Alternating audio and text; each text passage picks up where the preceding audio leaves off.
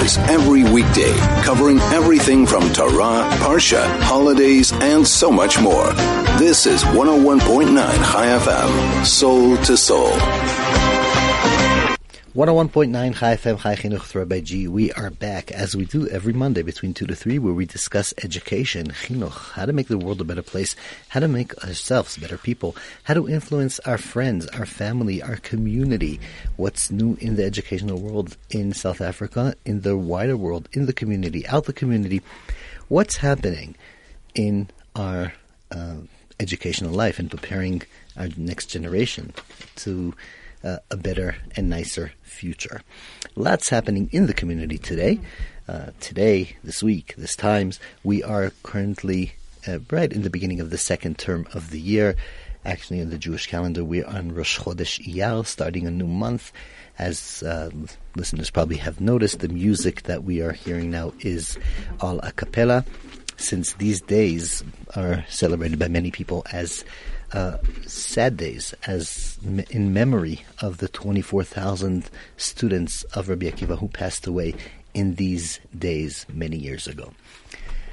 So, a lot to influence us, a lot to change. Um, big news in town, uh, Rabbi Rabinowitz, uh, Rabbi Baruch Rabinowitz, a new rabbi in town, came in last night. I'm sure that will have a tremendous impact on education in the community. We have spoken uh, before on the show about uh, things that are happening. Uh, Rabbi Grossness, who has left after over 40 years leading the community, and a new rabbi is in town. I wish him lots and lots of luck, and I'm sure all of us in the community will be very blessed and enjoy and grow together with Rabbi Rabinowitz. Something we're going to touch on a bit in the show later on would be also internet. Last night there was an amazing event as well by Maharsha Schools together with rabbis, uh, therapists, people that were speaking about the dangers of internet, etc. You'll see later on how we touch onto that. The main part of the show today, I'm going to be having here Peter Cline Freigin. Peter Cline Freigin is a uh, trauma therapist and a life coach, has done lots and lots of work around the community regarding uh, trauma, etc. And we're going to talk about trauma because I want to focus today, and I think it's time, um, instead of focusing about how we get trauma and what's happening to the trauma, how to actually deal with it. And there is so much we can do with it, even on the simple physical area. Things that we can do to get and to change, and that's why we have the expert here in studio. So, anything that you want to ask, anything that's on your mind, anything you think is important that we should have on the show, please share with us. 061 895 1019 is the WhatsApp line. 061 895 1019. Wherever you are, just send us a WhatsApp. Or 34519 is the SMS line, but that's only in South Africa. 34519. You could share with us, ask, and tell us even whatever you just think about education, about what we're talking about, anything that's important that we know.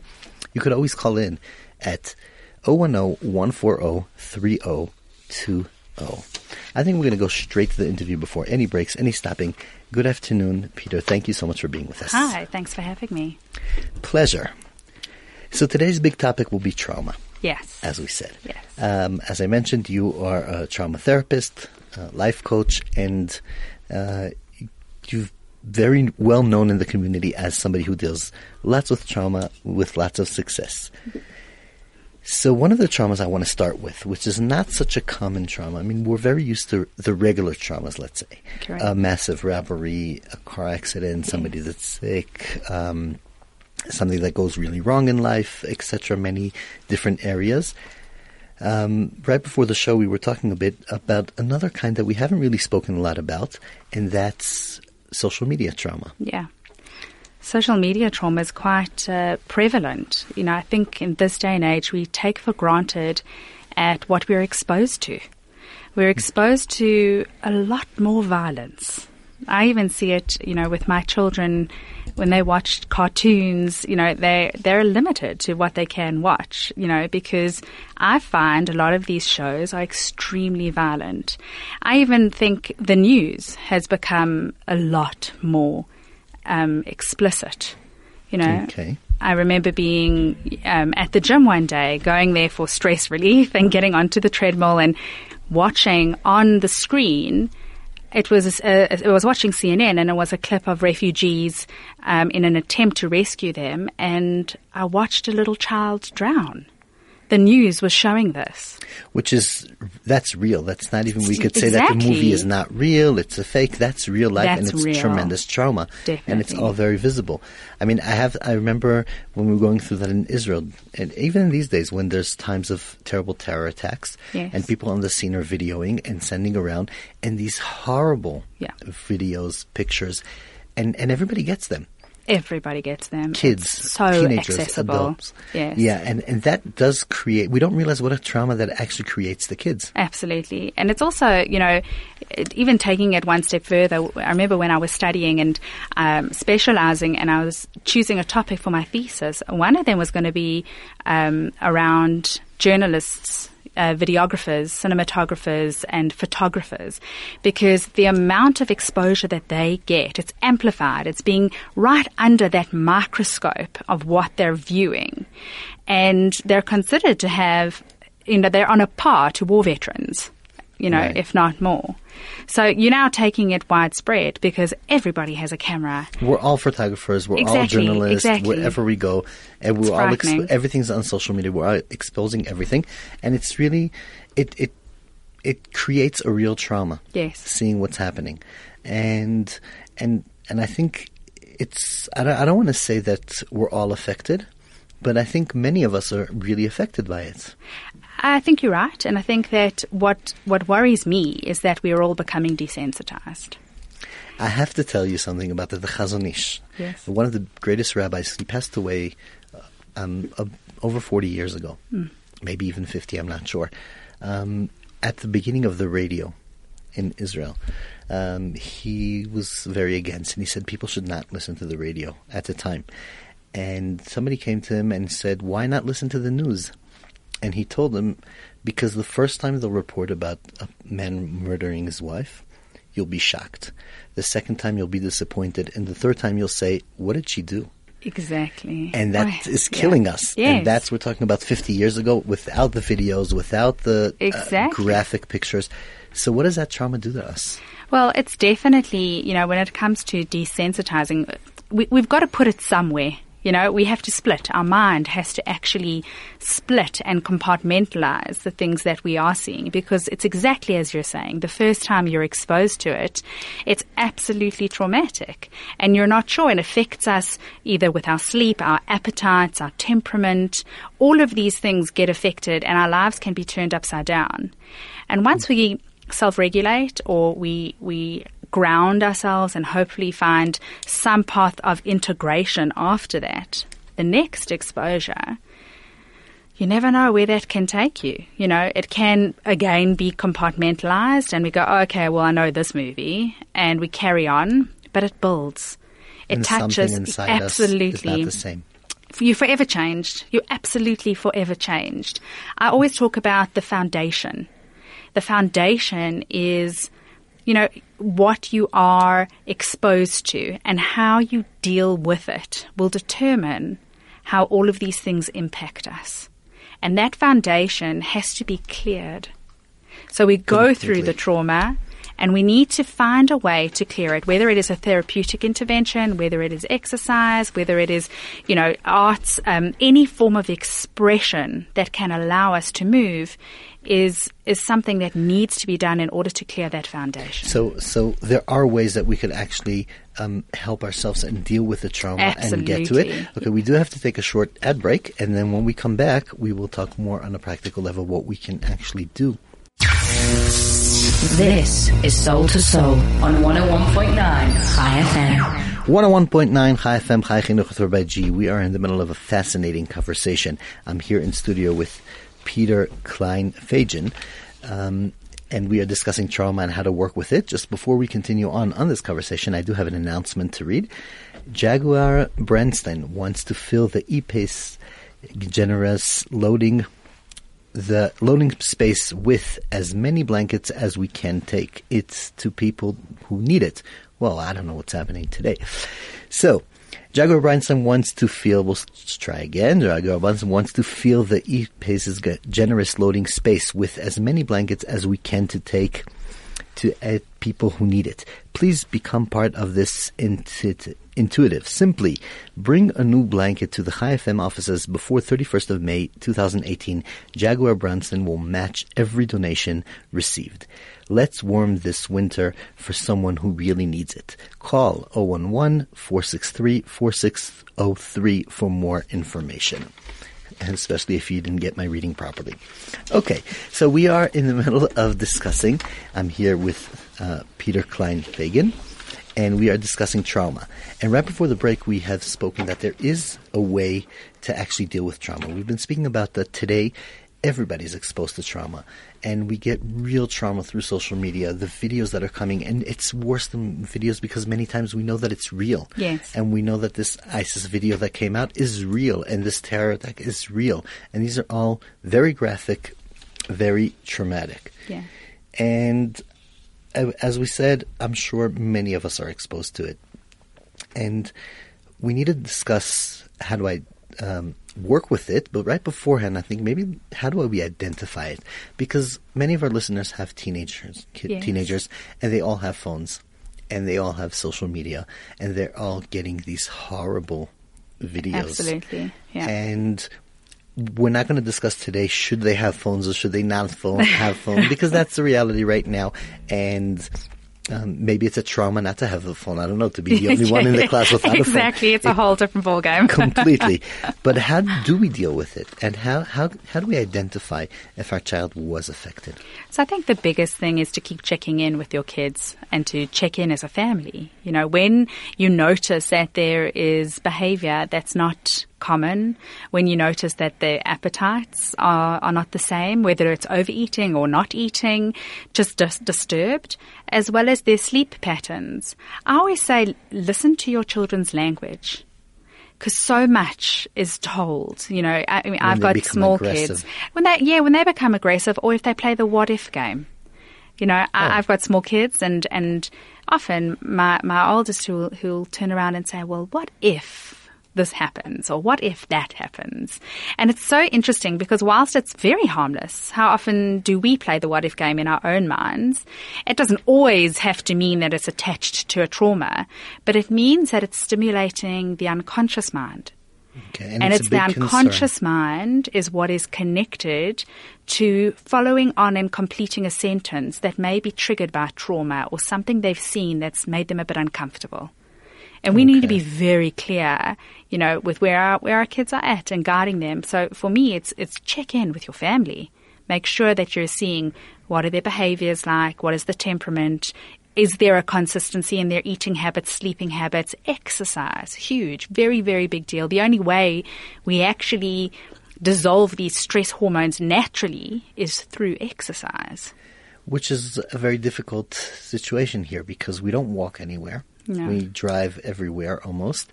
Um, how do how what kind of exercise do we actually have except for gym? Yeah, well, so I think that's that's um, the thing, especially in, Johannesburg. We we're a big gym bunny nation, you know. So it is at the gym. However, road running is huge. Trail running, mountain biking.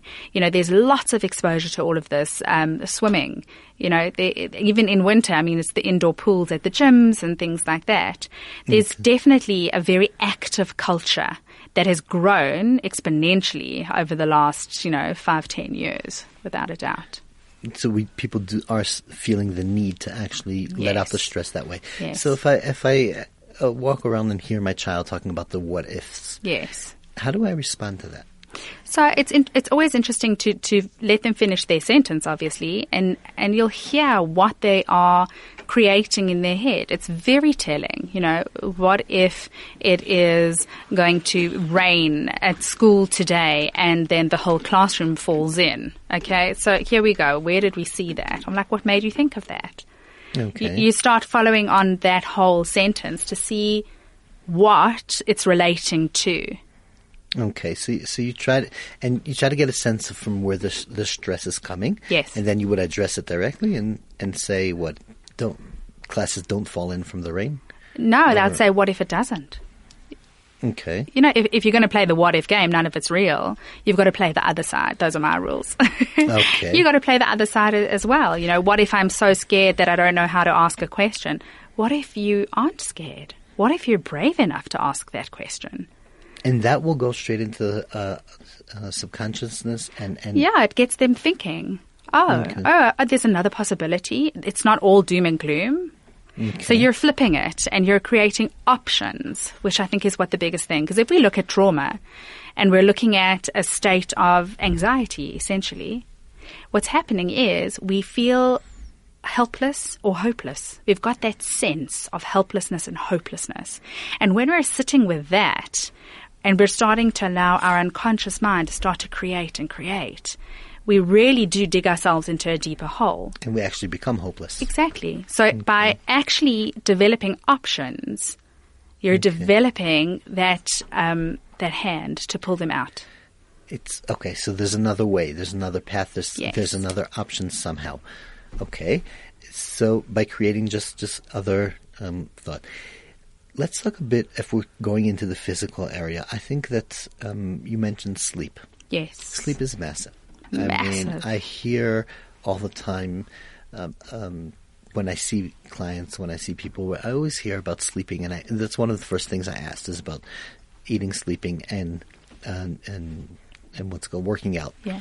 So when we talk about sleeping, I have teenagers telling me, "Yeah, we're in bed by 12, 1, 2, but then we're on the phone, and then Yes. a- and it's and it's scary. How do we deal with it? I mean, and it's not even a secret. Yeah. I mean, all you do is you look at last seen on WhatsApp, and you, and you, and Hundred percent. horrific. you look at your child's WhatsApp, and you say last seen three forty nine a.m. It's alarming. Either he's in or she's in America, Yeah. or you can hope. Yes. yeah, or she's in what what's happening. Yes. So then, how do we address even that area? How, can we even explain it to the kids how important it is? Or You know, it, it's such a, a rite of passage now, you know, to be able to have access to the world essentially through your phone and to explore and to allow ourselves to go to bed late. It's this fun, mischievous thing kind of thing. But the, the truth is, sleep deprivation is a formal means of torture. You know, it's, it's a real thing. I just don't think, you know, kids understand it as deprivation because they're gaining. They're looking at their phones. They're gaining something from doing it. It, it, it is addictive. It- that's a whole nother problem Right. all in itself, right? And I think each each home needs to see how their families operate and what their rules are. And you, you know, like personally, you know, in in my home, you know, thank God my kids are, are too young to, to have phones or iPads even. And um, I would switch off Wi-Fi. You know, I would switch they're that not off. four yet, I guess. Yeah, they are. They're five no, and I'm 3 yeah. Okay, so Yeah. you would have to ch- switch off the. I would switch it off at night, you know, and I'd hand everything in at about six or seven o'clock, whatever is reasonable and rational for, you know, the kids' ages. And, and they mustn't be around them. You know what I mean? Like it's, it's sleep time. It's so important for that brain to shut down and to absorb and compartmentalize everything that they've learned in a healthy way. That the interference, you know, I think we're yet to even see how damaging it actually is. Yeah, the the The consequences. completely. What other traumas are are the very um, popular ones that we're not so aware of? Because uh, we have we have the major traumas like. Uh, a break-in, a car accident. Everybody understands it's a trauma. Losing a close person, which were actually right in between uh, the Holocaust Day and um, Yeah. the Yom HaZikaron for the um, terror and, and soldiers in Israel. So it, it is trauma times. But uh, except for the main ones, are there any things we need to look out for? Um, we have this exposure, as you said.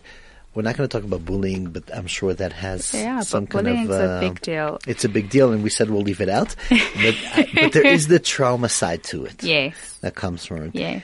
Is there anything else that parents should actually try to be aware of, or just be there and listen to your child? I think it he is about uh, it is about tuning into your child. I remember when I became a parent, um, and in preparation, I read all the books, and I was you know professional at being pregnant. And then this magnificent child arrived, and I didn't know what I was doing. And thank goodness, my my my like head clicked in and my seichel kicked in, and I stopped reading the books and started reading the child. That's a very important thing. I actually have had this conversation with a few of the big authors of uh, chinuch books Yes. that have been here in studio, visited South Africa, and and one of the things that came up is yes, that they give a general view with Mm-hmm. the books, but it's not about it's not always practical for every child the same. Yes. And you have to be more. I mean, my mother always used to tell us she used to be. You used to say I used to be a perfect parent, and then I had kids. Yes. and then uh, That So that that changed everything. Anything you want to add or tune in, please share it with us. 061 895 1019. That's the WhatsApp line. 061 895 1019. What have you experienced of trauma in teenagers and spouses, which we haven't even touched on yet? But I think it's a big thing when your spouse goes through some kind of trauma. 34519 is the SMS line. Share it with us. Feel free to ask Peter any questions you want. And let, let's discuss that a bit. sure. When your spouse goes through trauma, mm-hmm. how can you be there for them? I, I mean, there are times that both parents or both spouses go through the same trauma, and it's Sure. one that it's only one of them. Yes. Do you try to disappear? Do you try to support? Do you over support? What? How would it work? I think the biggest thing is um, to know that you can't fix it. Okay. and you shouldn't try to fix it. There, there needs to be some space of validation and some understanding. And it's a very hard understanding because, you know, if you haven't been through it together, it is a part of your partner's life that you will never really understand. And that's quite a big deal. It's a hard thing for a spouse to accept. I think that they'll never really understand or be understood. Yes. And so, uh, so from, and from both sides, I think it's about being mindful that we have to almost park that little part of ego that wants to save the spouse and fix it and actually really tap in and tune in to being there validating, you know, your spouse for what they've been through and to also go get help as a couple so that you understand what to expect. You know, temperament is affected, concentration is affected, all sorts of things, you know, do happen. Right. And I think if you have that psychoeducation, you're already two steps ahead in validating and just providing a safer space for your spouse without judgment. Okay, so basically, uh, um, understanding pretty Mm-hmm. much not what he's he or she are going through, just how it would really affect your relationship and and, And see how, how it's, you can how it's be there for affected the spouse. Yeah, Affected for them. absolutely. Okay, we do have to take one more short break, and then we will be continuing. Two hours every weekday, covering everything from Torah, Parsha, holidays, and so much more. This is 101.9 Chai FM, Soul to Soul. 101.9 Chai FM Chai Chinuch Rabbi G. We are back in the middle of a fascinating discussion over trauma with Peter Cline Freigin. And we are discussing trauma, how it affects us, what it does, and I think just before we continue, it's uh, if you, anybody of us heard the words of the song just right now, I think very appropriate if you were able to hear the words. Yehi shalom bechelech shalva. It should be peace by you and peaceful in your homes, in your mansions. So I guess peace with yourself and peaceful in your mansions is exactly what we are talking about. Anything you want to add, anything you have to comment, to ask, to share, to disagree, please, maybe disagree. I am, I'm waiting for some disagreement. It hasn't happened some, for some time. 061 895 1019. That's a WhatsApp line. 061 895 1019. 34519 is the SMS line here in South Africa. Only 010 140 3020 if you want to call. So, we've discussed trauma and we've discussed pretty much how it affects and how what are the signs. Correct. What happens, and this I also see pretty often, when somebody tells you, "Ah, I'm over it. It's past. Yes, I did go through major trauma, but I think I dealt with it on my own without any help. And as somebody told me, no, I'm fine today. He says, yes, I have things that when I walk in the street, I'm always sure somebody's following me or when I'm, I'm, so does it go away? How important, what happens if we ignore the trauma? So i- ignoring the trauma is always a very interesting one. Um, You know, a lot of the time we we think we are okay. We may be a little bit um, out of out of sorts for the first few days, and, and this is talking about people who don't seek help. Um, and eventually, what happens is they they adapt. And whilst that sounds like a wonderful way, we just adapt. That's fine. Okay. We're okay and we adapt. Adaptation's actually a negative way. Really? Why? Because what happens when we adapt is we start to make our world smaller. So we no longer travel that route wherever that incident happened. We no longer go to that shopping center or we no longer go visit our friends because we have to go on that route, you know, that we had the incident. So we adapt and we start to accommodate the trauma. And when you accommodate the trauma, your life gets smaller. Okay. And that's not all right. That's not a result in my eyes. Mm. Sometimes people have to experience that. Going for help isn't easy. It's hard work. It's it's not fun, you know. But that's it, it's the most important thing so that we don't establish a thick foundation that is filled with adaptive behavior.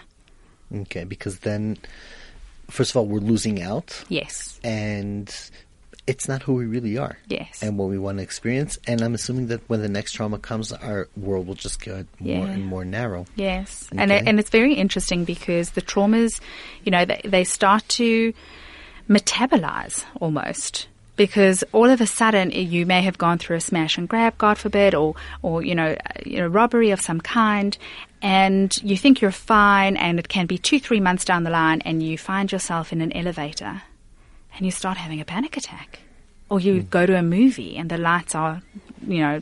Are dark, and all of a sudden you start having a panic attack. And where does this come from? You don't suffer from panic attacks, so what is Exactly. this? But what's actually happening is the trauma is going somewhere. We're leaving it to the unconscious mind to handle, and the unconscious mind needs to put it somewhere. Is is it ever too late to deal with it? Never. I don't believe so. Never. Never, too late. Just what Never. to do Yeah, 85 years down the line. absolutely. Okay, so let's talk about it because going from trauma to panic attack, mm. does it probably travels through anxiety Yes. somehow? Okay, so what Yes. happens to us when we go through trauma and in the long term? So what happens is your body starts getting used to the adrenal reaction that you develop when you go through that initial incident. So what happens is is your your body is, is your brain has set off that signal and your adrenal glands are now pumping adrenaline, which is your fight or flight response. And off you go. I always give the example of, um, you know, caveman going out hunting for his supper, for example. You know, off he goes and comes across um, whatever it is he's hunting. And if it's bigger than him, he may run for his life. If it isn't, he's going to fight it. And either way, he's he's exercising and expelling all those hormones that are pumping through his body through that, you know, through what he's doing, either running for his life or fighting for it. Or freeze? Or, or he's, or, well, I don't know Or if it he's doesn't going to really freeze. happen. Yeah, he's He not going to freeze. He's not going to freeze. Just for purposes of this conversation, he ain't freezing. I, I hope for his sake.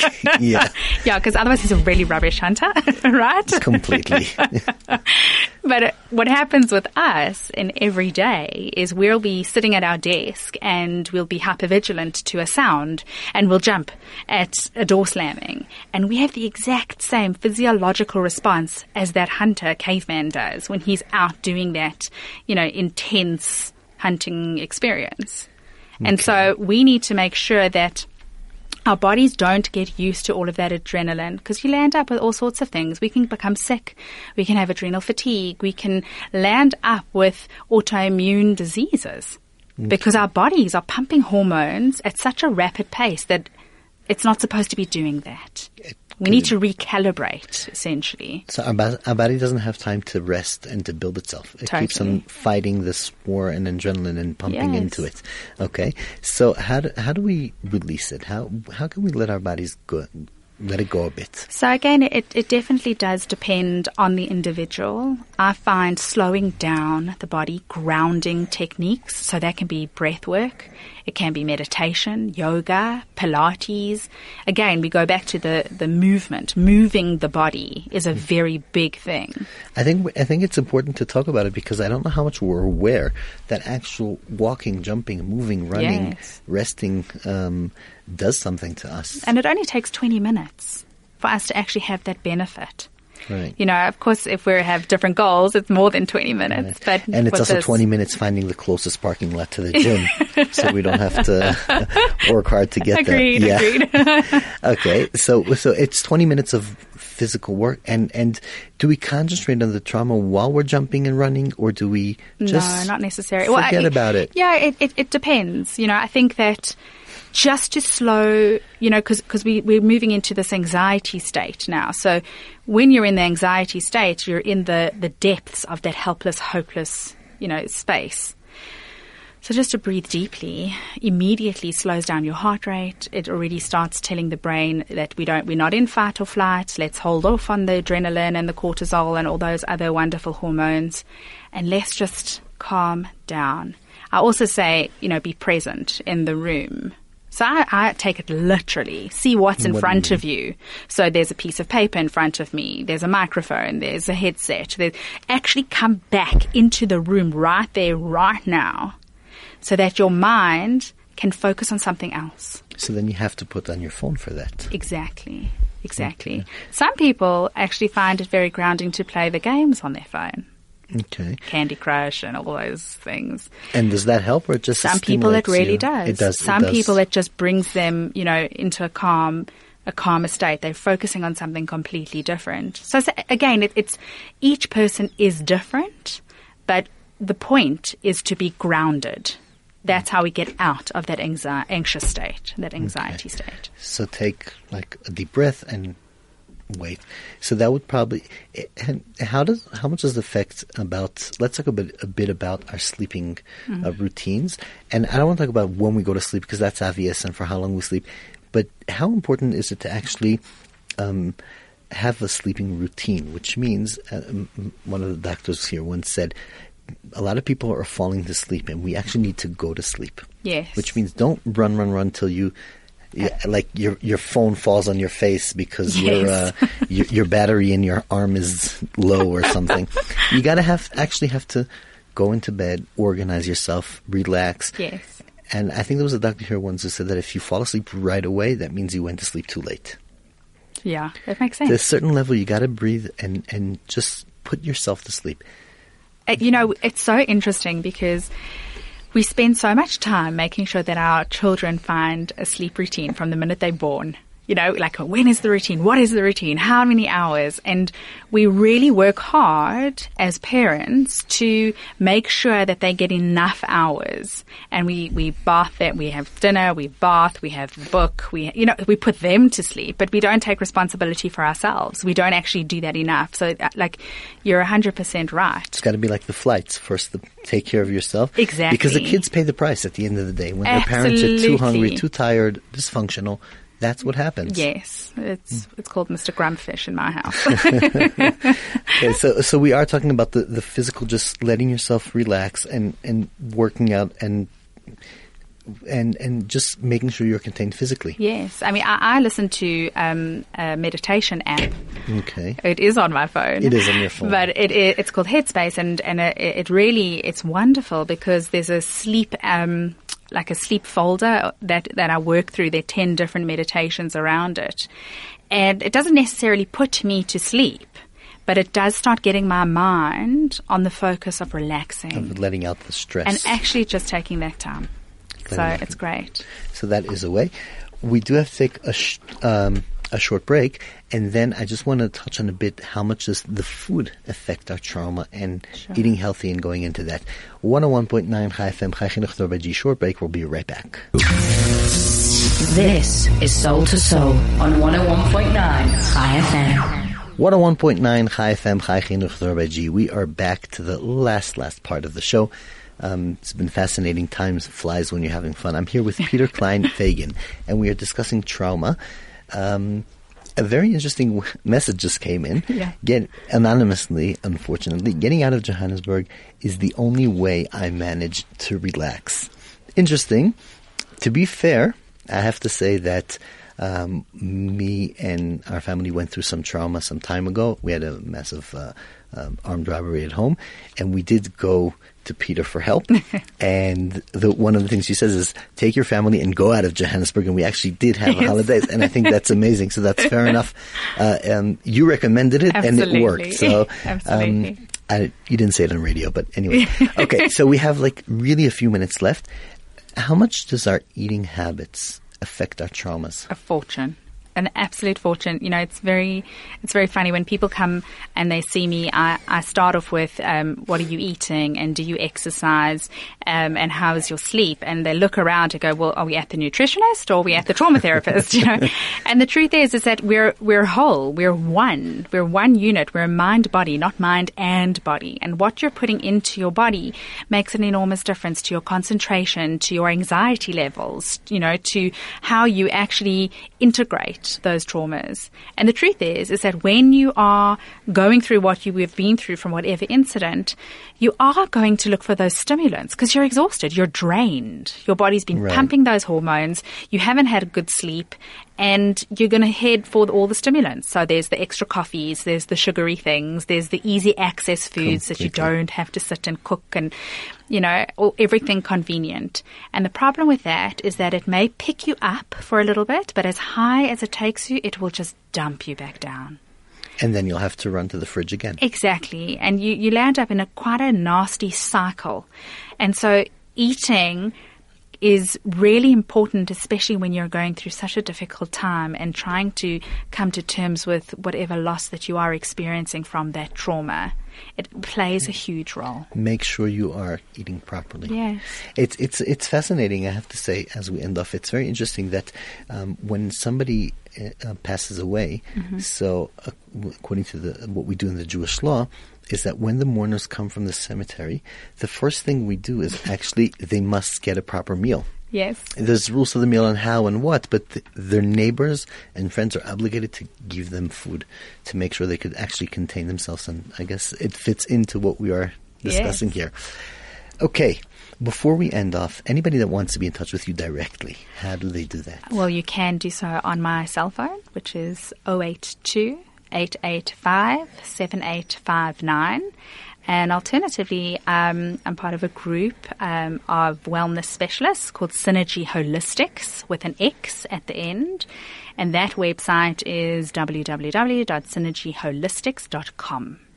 Okay, so anybody can, and then they can leave you a direct message and Yes, you can email everything through that as well. We've got everyone on it.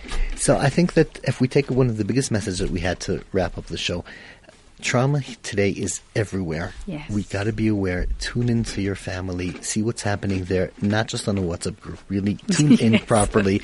Know and if you see any changes, any effect, try to see what's happening. Make sure the physical areas help, like sleeping, eating, exercising. Make sure you're there properly. And I think the, one of the biggest lines that came out: "It's never too late." Absolutely. deal with it, and please God, we shall all be safe, healthy, keep well, and we will be back next week, please God, Monday, 2 to 3, Chai Chinuch. Thank you so much for being with us.